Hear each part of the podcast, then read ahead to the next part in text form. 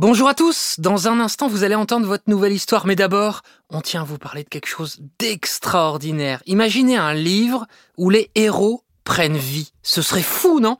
Eh bien Bugali a fait de ce rêve une réalité pour les enfants entre 3 et 7 ans. Imaginez un combo entre un livre papier et un support sans écran, la console Bugali. Au contact de la console, le livre de votre enfant devient non seulement tactile, mais également sonore, une expérience de lecture réinventée qui ouvre les portes de l'imaginaire des enfants.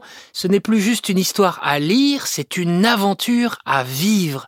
Les enfants profitent alors de leurs histoires préférées avant même de savoir lire en toute autonomie. Entre musique, jeux, comptines et autres surprises, les livres sont comme des dessins animés sur papier complètement interactifs et s'ils le souhaitent, ils peuvent également découvrir l'histoire en anglais. Bugali, c'est le partenaire des temps calmes sans écran pour vos enfants.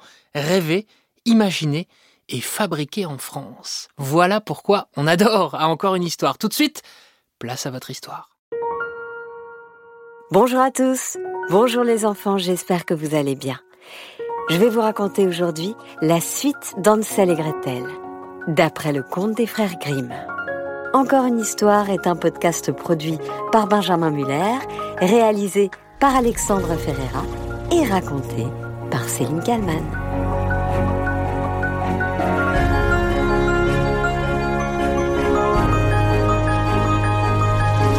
C'est parti. C'était déjà le troisième matin après qu'ils avaient quitté la maison de leur père. Ils se remirent à marcher, mais ils ne faisaient que s'enfoncer toujours plus profondément dans la forêt. Et si personne ne venait bientôt à leur secours, ils allaient mourir de faim. Quand il fut midi, ils virent un beau petit oiseau, d'un blanc immaculé, qui était perché sur une branche et qui chantait si joliment qu'ils s'arrêtèrent pour l'écouter. Et quand il eut fini de chanter, il battit des ailes et s'envola devant eux. Et les enfants le suivirent jusqu'à ce qu'ils arrivent à une petite maisonnette sur le toit de laquelle l'oiseau se percha. En s'approchant, ils virent que la maisonnette était faite de pain et qu'elle avait un toit de gâteau. Quant aux fenêtres, elles étaient faites de sucre clair Attaquons et faisons un bon repas. Je vais manger un morceau du toit. Et toi, Gretel, tu peux manger un bout de la fenêtre Elle est sucrée dit Hansel. Il leva le bras et cassa un petit morceau de toit pour le goûter. Quant à Gretel, elle s'approcha des vitres et entreprit de les grignoter. Une voix fine leur parvint alors de l'intérieur de la maison. Croc, croc, croc Ma maisonnette, qui la grignote? Les enfants répondirent C'est le vent, c'est le vent, le, céleste enfant. Tout en continuant de manger sans se laisser distraire. Hum, Oh, bon Moi, j'avais tellement faim Hum, Tiens, prends encore un petit morceau. Un petit morceau de toi. Hum, Hansel, qui trouvait le toit fort à son goût, en arracha un grand morceau. Quant à Gretel, elle démonta une vitre ronde tout entière, s'assit par terre et s'en donna à cœur joie. La porte s'ouvrit soudain, et une femme vieille comme Mathusalem qui s'appuyait sur une canne sortit de la maisonnette à pas de loup. Hansel et Gretel furent si effrayés qu'ils laissèrent tomber ce qu'ils avaient dans les mains. Quant à la vieille, elle dit en dodelinant de la tête mes enfants, qui vous a ici? Entrez donc et restez auprès de moi. Il ne vous arrivera aucun mal. Elle les prit tous les deux par la main et les conduisit à l'intérieur. Elle leur servit un bon repas, du lait et des crêpes avec du sucre, des pommes et des noix. Elle leur prépara ensuite deux beaux petits lits tout blancs. Et quand Hansel et Gretel s'y allongèrent, ils eurent l'impression d'être au ciel. Mais la vieille faisait seulement semblant d'être gentille. En réalité, c'était une méchante sorcière qui guettait les enfants. Et elle avait construit la maisonnette de pain dans l'unique but de les attirer. Quand un enfant lui tombait entre les mains, elle le tuait, le faisait cuire et le mangeait. Et c'était pour elle un jour de fête. Il faut savoir que les sorcières ont des yeux rouges et un odorat très fin. Ce jour-là, quand Hansel et Gretel s'approchèrent de chez elle, elle éclata d'un rire mauvais et dit d'un ton railleur ah, ah, ah, Ceux-là, je les tiens ils ne m'échapperont pas. Le matin de bonne heure, elle saisit Hansel de sa main décharnée et le porta dans une petite étable où elle l'enferma derrière une grille. Laissez-moi sortir Laissez-moi sortir Libérez-moi, je ne vous ai rien fait Laissez-moi Il avait beau crier de tout ce qu'il pouvait, cela ne servit à rien. La sorcière alla ensuite trouver Gretel. Elle la secoua jusqu'à ce que la fillette se réveille et lui cria Debout, paresseuse Va chercher de l'eau et prépare quelque chose de bon pour ton frère. Il est dehors, dans l'étable, et il faut l'engraisser. Quand il sera bien gras,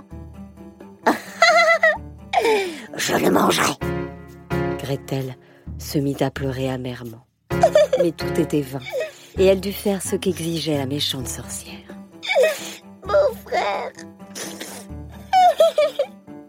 Désormais, on préparait pour le pauvre Ansel la meilleure nourriture qui soit, alors qu'on ne donnait à Gretel que des carapaces d'écrevisses. Tous les matins, la vieille s'approchait de l'étable et appelait Ansel, passe ton doigt entre les barreaux, que je tâte pour savoir si tu seras bientôt gras. Cependant, Hansel passait un os entre les barreaux, et la vieille, qui ne voyait pas clair, n'y voyait que du feu. Et pensant que c'étaient les doigts de Hansel, elle s'étonnait qu'il ne veuille pas grossir. Au bout d'un mois, comme Hansel restait maigre, elle perdit patience et décida de ne pas attendre plus longtemps. Là, Gretel, dépêche-toi d'aller chercher de l'eau. Que Hansel soit gras ou maigre, je le tuerai et le mangerai demain.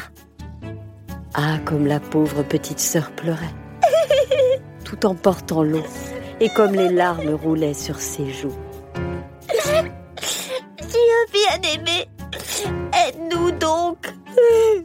Si seulement les bêtes sauvages nous avaient dévorés dans la forêt, nous serions morts ensemble. Épargne-moi tes jérémiades, rétorqua la vieille. Tout cela ne te servira à rien.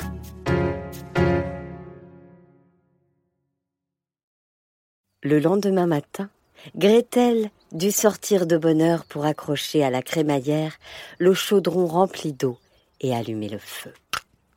Nous allons commencer par faire du pain, dit la vieille.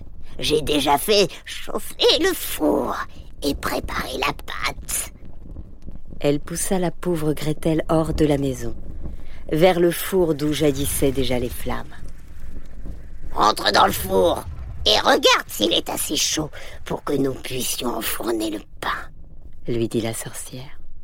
Une fois que Gretel serait à l'intérieur, elle voulait fermer la porte du four afin d'y faire rôtir la fillette pour la manger aussi.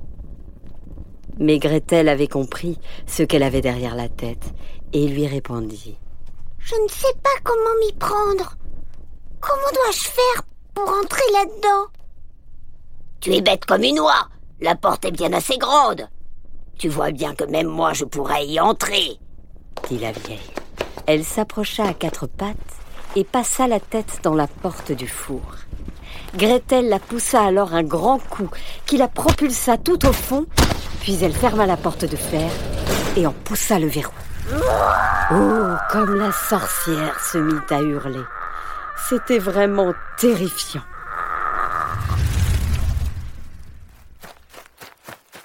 Gretel courut tout droit retrouver Hansel. Elle ouvrit son étable en lui criant Hansel, nous sommes délivrés La sorcière, la vieille sorcière est morte Hansel se précipita à l'extérieur, aussi vite qu'un oiseau à qui on ouvre la porte de sa cage. Comme il se réjouissait, comme il se sautait au cou, bondissant de joie et se couvrant de baisers. Ma sœur, mon frère Et comme ils n'avaient plus rien à craindre, ils entrèrent dans la maison de la sorcière, où ils trouvèrent dans tous les coins des caisses de perles et de pierres précieuses. Voilà qui est encore mieux que les cailloux dit Hansel en en fourrant dans ses poches autant qu'il pouvait. Moi aussi, je vais en rapporter à la maison, dit Gretel en remplissant son tablier. À présent, partons pour sortir de la forêt de la sorcière, dit Hansel. Après quelques heures de marche, ils arrivèrent au bord d'un grand cours d'eau. Nous ne pouvons passer de l'autre côté, dit Hansel. Je ne vois pas de passerelle ni de pont. Il n'y a pas non plus de barque, répondit Gretel. Mais voilà une canne blanche. Si je le lui demande, elle nous aidera à atteindre l'autre rive. Elle s'écria alors. Canette, ma belle, voilà Hansel et Gretel. Pas de passerelle ni de pont. Prends-nous donc sur ton dos tout blanc. La canne s'approcha en effet de la rive et Hansel monta sur son dos. Puis il dit à sa sœur de le rejoindre. Non, répondit celle-ci. Ce serait trop lourd pour la petite canne.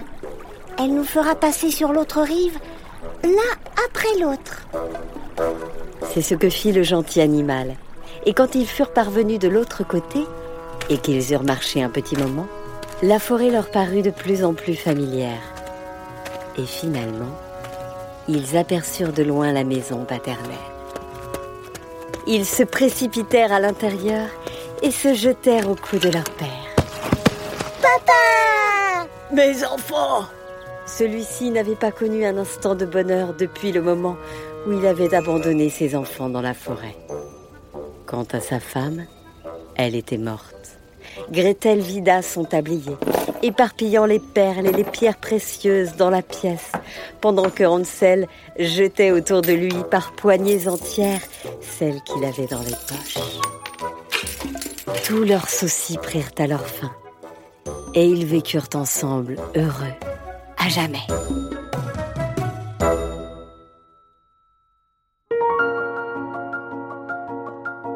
Voilà, c'était la deuxième partie d'Ansel et Gretel, d'après le conte des frères Grimm. Encore une histoire est un podcast produit par Benjamin Muller, réalisé par Alexandre Ferreira et par Céline Kallmann. N'hésitez pas à venir nous mettre plein d'étoiles et des commentaires sur Apple Podcast et sur toutes les autres plateformes et sur les réseaux sociaux Instagram, Twitter, Facebook. Ça nous aide beaucoup, beaucoup pour la suite.